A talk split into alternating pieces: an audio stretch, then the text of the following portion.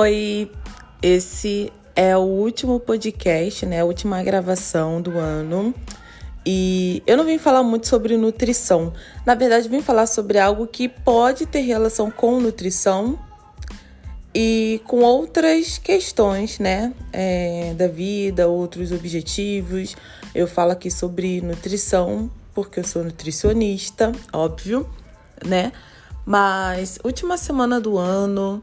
Eu não sei se é uma semana em que as pessoas querem informações sobre três chás que reduzem gases, o que fazer quando, não sei, sei lá, dicas de lanche prático, né? É, eu acho que é um período que a gente fica mais reflexivo, né? Então a gente fica pensando em como foi o nosso ano, pensando no que a gente quer para 2023. E por muito tempo, por muitos anos da minha vida, eu só pensava no que aconteceu no ano e pensava no que eu queria para o ano que vem e não me organizava muito para que as coisas acontecessem. É, inclusive, quando eu falo sobre organização, tem que ser um pouco cuidadosa, porque é algo até que eu trabalho em terapia, que eu levo a organização a sério até demais, ao ponto de ficar ansiosa, né? Então, não quero transferir para você que está me ouvindo a minha ansiedade, os meus dilemas, os meus problemas com organização, né? Mas acho importante a gente sim pensar em como foi o nosso ano. Geralmente a gente se apega a coisas que não foram legais.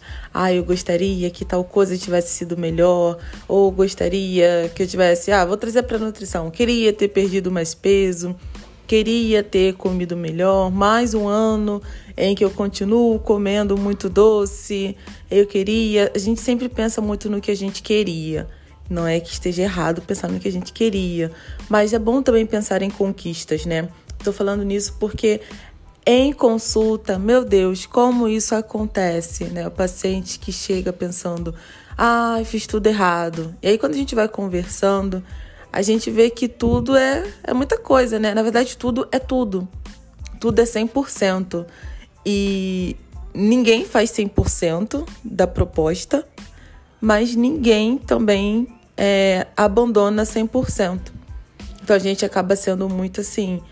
Ou se eu fiz uma coisa errada, eu fiz tudo errado, né? Ou então é isso.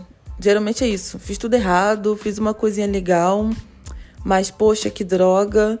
E não precisa ser assim, né?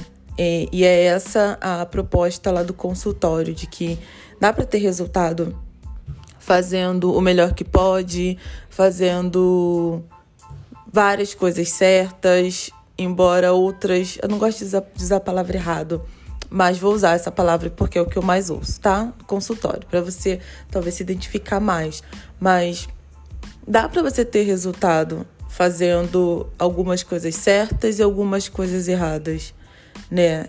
E aí também não cabe só para nutrição, cabe para outras coisas da vida, gente.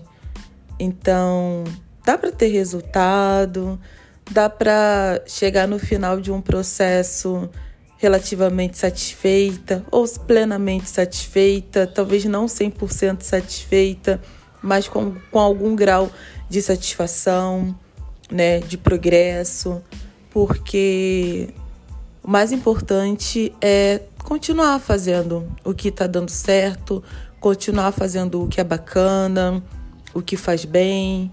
Então, é, procura levar isso para o próximo ano. O que você fez que você acha que foi bacana, continua, né? E o que você gostaria que tivesse sido melhor é que você consiga ter formas de fazer isso melhor, mas que você não entre num novo ano com, com um pensamento e com um sentimento de pesar, de tristeza sobre si mesma, sobre si mesmo. Cada dia é uma possibilidade e isso não é papo motivacional, realmente. Cada dia é uma possibilidade de fazer muito, de fazer pouco, de fazer. Mas cada dia é uma possibilidade, né? Então, que hoje seja um bom dia, que você consiga aproveitar algumas possibilidades, algumas não serão, mas que o que você fizer seja bacana, seja bom para você, que te ajude mais para frente, e que você tenha uma boa virada de ano, que seja um 2023 bacana, né, com muitas coisas boas. Não desejo coisas ruins, mas elas acontecem é, independente da gente desejar, mas que sejam muito, muito mais coisas bacanas do que coisas ruins. E como eu sempre falo no final, né? Você pode me mandar mensagem pelo Instagram. Meu Instagram é Ana Paula Câncio, nutricionista. Vou soletrar o Câncio, gente. Câncio. Quase todo mundo escreve meu sobrenome errado.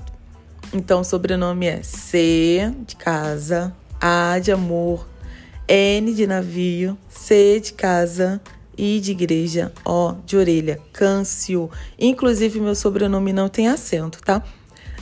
claro, é, em rede social não vai ter acento para você me achar, mas aquela informação, né? Aquela coisa que ninguém perguntou, mas estou respondendo. Faço muito isso, tá? Respondo coisas que ninguém perguntou.